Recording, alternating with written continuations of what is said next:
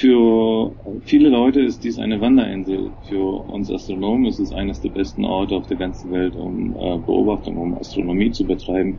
Das sagt Markus Skarcacik über die Insel La Palma. Heute schon geforscht? Willkommen zu Folge 21 des Podcasts von Welt der Physik. Mein Name ist Jens Kube.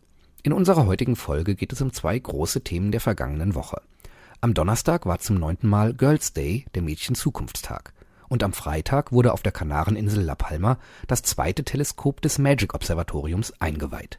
Beginnen wir mit dem Girls Day, den Eva Germann für uns begleitete. Am 23. April fand zum neunten Mal der Aktionstag Girls Day des Bundesministeriums für Bildung und Forschung statt. Girls Day ist ein Mädchenzukunftstag, der das Berufswahlspektrum von Mädchen erweitern soll. Rund 130.000 Schülerinnen ab der fünften Klasse erhalten damit einen Einblick in die Praxis von naturwissenschaftlichen, technischen und techniknahen Berufen, Ausbildungen und Studiengängen. Auch das deutsche Elektronensynchrotron DESI in Hamburg hatte aus diesem Grund 100 Mädchen zu Besuch. Begonnen wurde der Tag mit einem Vortrag über die Forschung bei DESI die Schülerinnen lernten, wie das hier so alles gebaut ist so, und wie diese Rohren und so verlaufen, so Hera. Und also haben wir noch über die Atome was erfahren und über die Moleküle. Mitarbeiterinnen und Mitarbeiter aus unterschiedlichen Berufsfeldern stellten in Kleingruppen die Vielfalt des Arbeitsplatz DESI dar. Und das fand Anklang. Mich haben die Maschinen interessiert da hat uns eine Frau so erklärt, wie das so mit den Elektroniklampen und so geht. War auch sehr interessant. Wir waren in einer Tischlerei und waren in der Nähe von diesem Tunnel Petra 3. Das war halt ziemlich groß und da sind ja ziemlich spannende Sachen drin. Das Löten, das und die Experimente, die wir hier gemacht haben. Eines dieser Experimente, die an dem Tag gemacht wurden, klang so. Das war eine Vakuumpumpe. Am Girls Day wurde sie dazu genutzt, Luftballons und Schaumküsse zum Platzen zu bringen. Wozu man Vakuum an einem Elektronensynchrotron sonst braucht, erklärte Michael Böhnert.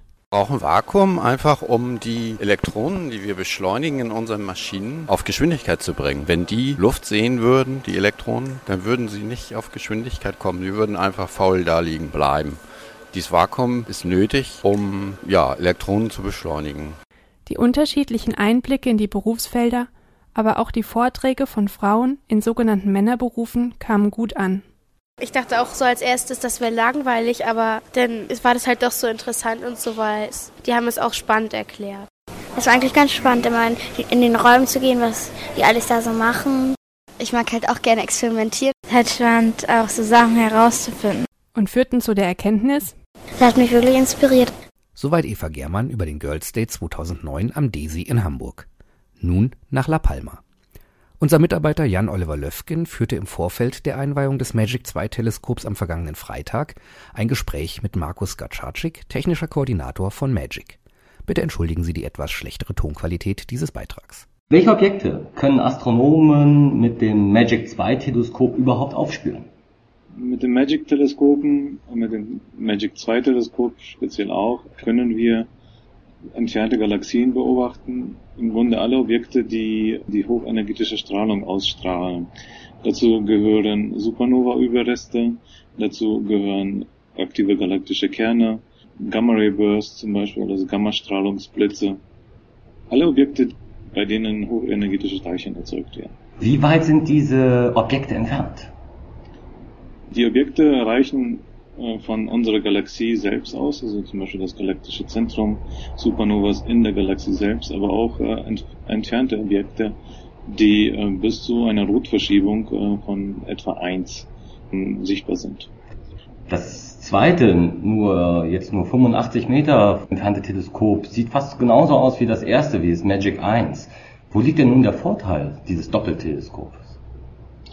Das zweite Teleskop ist im Grunde ein Klon, ein verbesserter Klon. Und der Vorteil äh, liegt in der Stereo-Beobachtung mit beiden Teleskopen. Das heißt, man beobachtet eine Quelle mit zwei Teleskopen gleichzeitig und kann durch Koinzidenz von den Beobachtungen von den, von den Schauern, die man gleichzeitig mit beiden Teleskopen zur gleichen Zeit sieht, kann man den Untergrund viel besser äh, eliminieren. Kann man das so verstehen, dass man wie mit zwei menschlichen Augen, dass man irgendwie dreidimensional sehen kann? Genau richtig, man kann die Quelle viel genauer lokalisieren. Die beiden Teleskope bestehen aber im Wesentlichen nur aus Spiegeln. Klar, es ist eine große Fläche mit 250 Quadratmetern, aber wie lassen sich damit die Gammastrahlen von sehr weit entfernten Sternen, Pulsaren, Supernovae oder Quasaren entdecken? Die Gammastrahlung wird, wenn, durch, wenn sie durch Universum sich fortbewegt, nicht durch elektromagnetische Felder abgelenkt. Das heißt, ein Teilchen trifft äh, direkt auf die Erdatmosphäre und hier durch das Medium der Atmosphäre wird es absorbiert. Das äh, Teilchen geht Kaskaden durch, es entwickeln sich äh, Teilchenschauer und bei den Teilchenschauern wird Cherenkov-Licht emittiert. Das Cherenkov-Licht, das können wir nachweisen. Das heißt, wir brauchen, das ist sehr, sehr schwach und sehr, äh, sehr schnell, also sehr kurzlebig und wir müssen sehr schnell dieses äh, Licht nachweisen. Deshalb brauchen wir sehr große Flächen. Und das Licht, dieses Cherenkov-Licht wird an den Spiegel reflektiert und in der Kameraebene wird es dann äh, projiziert. Das heißt, Magic und Magic 2 können ganz, ganz, ganz schwache Lichtobjekte, Gamma-Lichtobjekte entdecken. Äh, richtig. Die Gammastrahlung, die Cherenkov-Strahlung, die wir sehen, also mit den Teleskopen nachweisen können, die würde ein menschliches Auge niemals erkennen. Und dadurch, dass wir so eine große Fläche haben, können wir sehr wenige Teilchen nachweisen und deshalb auch schwache Quellen. Aber La Palma, die Insel, wo wir uns hier befinden, ist doch eher als Wander- und Urlaubsinsel bekannt. Wieso bauen Astronomen gerade hier so viele Teleskope auf? Für viele Leute ist dies eine Wanderinsel. Für uns Astronomen ist es eines der besten Orte auf der ganzen Welt, um äh, Beobachtung, um Astronomie zu betreiben. In La Palma gibt es überwiegend optische Teleskope und hier wird also das weltgrößte äh, Single optisches Teleskop gebaut, das Grande Can. Ähm, es gehört zu den besten, äh, besten Plätzen auf der ganzen Welt, von denen man das, äh, das Universum beobachten kann. Herr Dr. Kaczarczyk, Sie sind vor allem für die Technik dieser Teleskope verantwortlich. Was sind für Sie die größten Herausforderungen, um mit Magic 2 weit ins Weltall schauen zu können? Die Teleskope sind nicht wirklich Clones, also sie sind nicht identisch. Das heißt, man muss das neue Teleskop wieder neu äh, in Betrieb nehmen. Man muss die ganzen neuen Techniken, die wir speziell für die für dieses Teleskop entwickelt haben. Man muss dieses erstmal verstehen und miteinander kommunizieren lassen. Äh, das ist die größte Herausforderung und die, die schwierigste Aufgabe derzeit. Ja, Sie sind dort auf über 3000 Meter Höhe und nicht, nicht ganz, nicht 2200 Meter. 2200. Wie ist das mit dem Wetter da oben? Ist das nicht ein Problem? Das Wetter hier auf dem Observatorium ist fast immer sehr gut. Es gibt nur ein paar Wochen zu Beginn des Jahres, wo wir auch einen Winter haben. Und der Rest des Jahres haben wir Sonnenschein und, und sehr klare Weltwetterverhältnisse. Schön. Welche Astronomen werden dieses weltweit beste Observatorium für Gamma-Blitze überhaupt nutzen können? Die Magic-Teleskope gehören zu einem Experiment, zu einer Kollaboration aus verschiedenen Instituten aus äh, vielen Ländern, nicht nur in Europa, sondern auch in Amerika. Und die Daten dieser Teleskope, die sind ausschließlich den, den, der Kollaboration der Mitgliedern dieser Kollaboration zugänglich. Und die kommen aus welchen Ländern? Die Länder, die, die Hauptbeteiligung ist in Deutschland, äh, aber auch in Italien und Spanien. Und des Weiteren gibt es Länder wie Polen, äh, äh, USA, Kroatien, welche neuen Erkenntnisse über die, über die Weiten des Alls erwarten sich die Astronomen mit dem aktuellen Ausbau? Mit dem aktuellen Ausbau wollen wir noch mehr schwächere Quellen nachweisen können. Wir wollen die Sensitivität der beiden Teleskope im Stereo-Mode wird äh, doppelt äh, um Faktor 2 verbessert. Das heißt, man kann um Faktor 2 schwächere Quellen nachweisen. Das heißt auch um Faktor 2 weiter ins All gucken? Nicht ganz. Nicht ganz, denn äh, da ist, wie gesagt, die Physik limitiert, die Strahlung wird einfach absorbiert. Äh, man kann, man braucht weniger Zeit, um eine Quelle zu nachzuweisen, signifikant nachzuweisen. Wie lange wird Magic und Magic 2 nun für die Astronomen von Nutzen sein? Wird bereits nach neuen Standorten für noch bessere Observatorien gesucht? Eine Lebensdauer eines Teleskops ist im Grunde etwa zehn Jahre. Denn nach zehn Jahren hat sich die Technik so weit weiter verbessert, dass man äh, wesentlich bessere Instrumente bauen kann.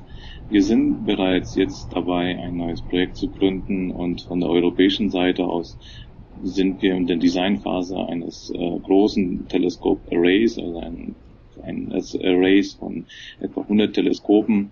Das äh, hat, trägt den Namen derzeit das Cherenkov Telescope Array, das CTA. Weiß man schon, wo das aufgebaut werden wird? Das Experiment soll auf der Nord- und, und Südhemisphäre gebaut werden. Beginnen werden wir mit der Südhemisphäre und der Ort ist noch nicht festgelegt. Das Gespräch mit Markus Gatschatschik führte Jan-Oliver Löfgen. Bevor wir den heutigen Podcast beenden, noch ein Veranstaltungshinweis. An der Uni Köln beginnt am 29. April eine Vorlesungsreihe zum Internationalen Astronomiejahr 2009. In der ersten Veranstaltung berichtet Joachim Sauer über Polarlichter. Die weiteren Veranstaltungen gibt es dann im 14-tägigen Abstand mit einer Sommerpause in Juli und August. Los geht's also am 29.04. 18 Uhr Hörsaal 1 der Physikalischen Institute in Köln. Der Eintritt ist frei. Das war's für heute. In der nächsten Folge geht's um dunkle Energie und um den neuen europäischen Forschungssatelliten Planck, der im Mai starten und das Echo des Urknalls untersuchen soll. Bleiben Sie wissenschaftlich und laden Sie uns auch dann wieder herunter. Welt der Physik wird Ihnen präsentiert vom Bundesministerium für Bildung und Forschung und der Deutschen Physikalischen Gesellschaft.